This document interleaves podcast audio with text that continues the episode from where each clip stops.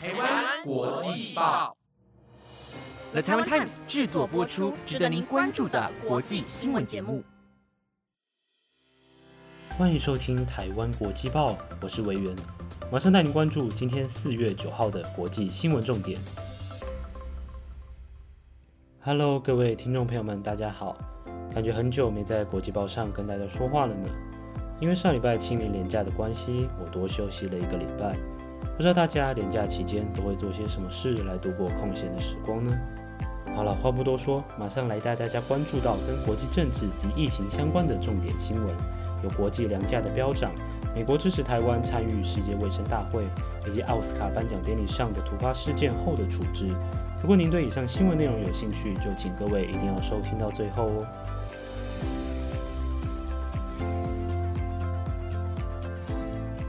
新闻首先带你了解到有关 Omicron 变种病毒的最新状况。新冠肺炎在全世界已经流行两年多的时间，当大多数人以为疫情早已趋缓下来，不会再次爆发的时候，台湾却在这一个礼拜的时间，从几乎零确诊个案，到变成每天本土会新增两三百例的情况。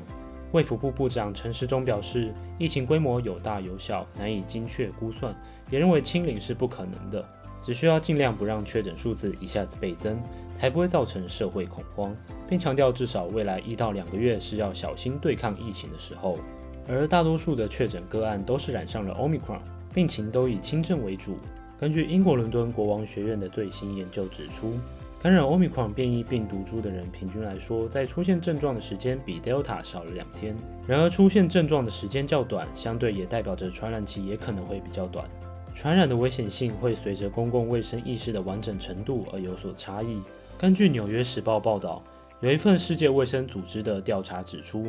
截至今年三月为止，非洲地区的确诊比例已经高达百分之七十五以上。多项研究也表明，新冠病毒在非洲已经扩散许久。虽然目前大部分非洲国家已撤销包含强制戴口罩在内的防疫限制，近半数非洲国家也不再要求接触病毒后需隔离。接下来疫情在全世界的状况会不会持续延烧，都将要持续观察看看。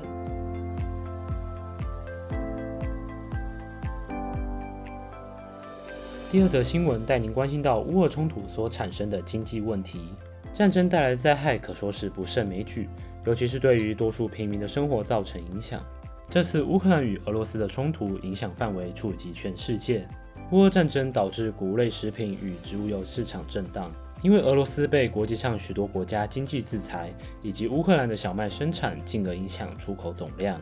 根据联合国粮农组织 FAO 的数据显示，今年三月的国际粮价创下历史新高。由于俄罗斯与乌克兰均大面积种植谷物，是世界重要粮仓，为小麦、植物油与玉米等多项重要粮食的主要出口国。然而，世界粮食指数在今年二月就已经创下纪录。三月又升高了百分之十二点六，这是自一九九零年首度设立此项数据开始有史以来的最高数值，平均指数达到了一百五十九点三。乌克兰与俄罗斯的战事不断在谈判桌上来回拉扯，即便许多人权组织都认为俄罗斯的入侵行动相当糟糕，俄罗斯在战线前的攻势却几乎不停歇，对于想侵占乌克兰领土的野心一目了然。甚至有消息传出，俄军的炮火有波及到在人道走廊撤离的一般民众。只要战争还在持续进行的一天，最为痛苦的想必就是被迫离开日常生活的平民百姓。然而，事态会如何发展下去，就只能静观其变了。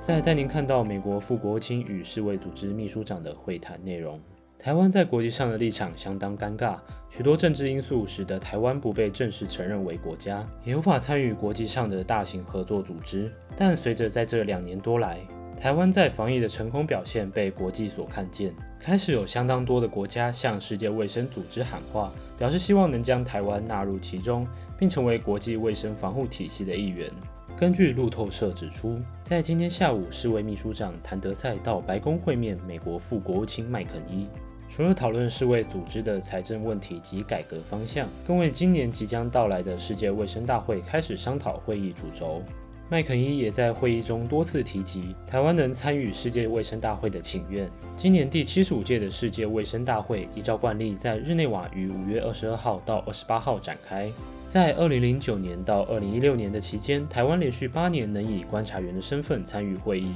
但由于中国政府的打压，自二零一七年开始，我国已经五年未获任何邀请。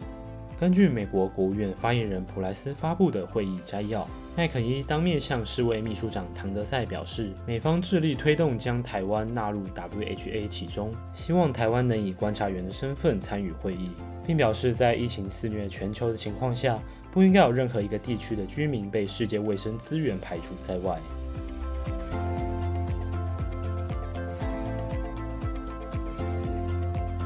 这次的新闻来看到台湾跟印度的科技合作计划。台湾的半导体产业一直是领先全球。在之前的中美贸易战以及这两年的疫情，当全球贸易网受到影响，台湾的晶片难输出到欧美各国的时候，欧洲便会陷入晶片荒。由此便可看出台湾在世界的晶片龙头地位。台湾最知名的半导体研究机构。国家实验研究院台湾半导体研究中心在今天早上与印度太空研究组织展开视讯会议，一同商讨双边半导体技术可能的合作方案以及太空半导体的应用。研究中心主任叶文冠在会议中也提到，台湾研究中心目前的核心技术及研究现况，表示希望能针对太空通讯的半导体感测元件和复合半导体新材料有进一步的合作。而驻印度代表处科技组组长王金灿在印度当地参与实体会议。王金灿也表示，这次的双边会谈是台湾、印度在太空半导体技术上的首度双方国家科研单位对话，对两方国家都意义重大。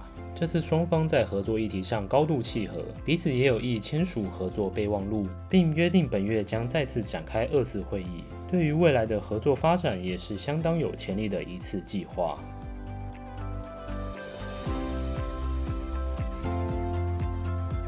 最后一则新闻带您关心到美国影艺学院对赏巴掌事件的处理。奥斯卡金像奖是全球影迷及整个影视产业一年一度的大型盛会，来自世界各国团队精心制作拍摄出来的每一部作品，在评委会的选择下，抉择出最符合每年度各奖项的人或是团队。这本该是一个共同分享荣耀以及欣赏艺术的盛大典礼。但在颁奖过程中的串场桥段发生了意想不到的插曲。在三月二十七号奥斯卡颁奖典礼上，知名影星威尔史密斯因为不满串场主持人克里斯洛克对自己老婆的玩笑调侃，而径自冲上台扇了主持人一巴掌。这整起事件闹得沸沸扬扬，并在各大媒体上掀起了不少论战。有人认为动手打人就是不对，也有人认为玩笑话的尺度拿捏不恰当。事后，威尔史密斯在社群媒体上为自己的冲动暴力行为公开道歉。克里斯洛克也表示并不会提出告诉。然而，即便当事者双方不再追究彼此的责任，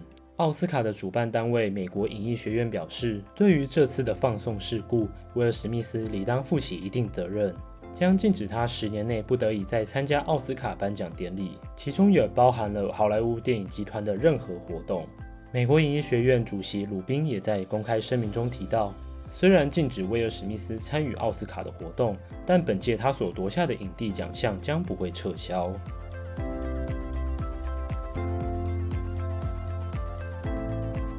以上就是今天的国际报，本节目由 The Times Times 制作播出。如果喜欢我们的节目内容，请一定听完后要按下关注，也别忘了要留下你的五星评价，以及追踪我们台湾国际报的 IG 哦。希望今天的内容大家还喜欢。如果有什么建议和回馈，都欢迎到 Apple Podcast 上留言跟我说。我是魏源，下周我们再会哦，拜拜。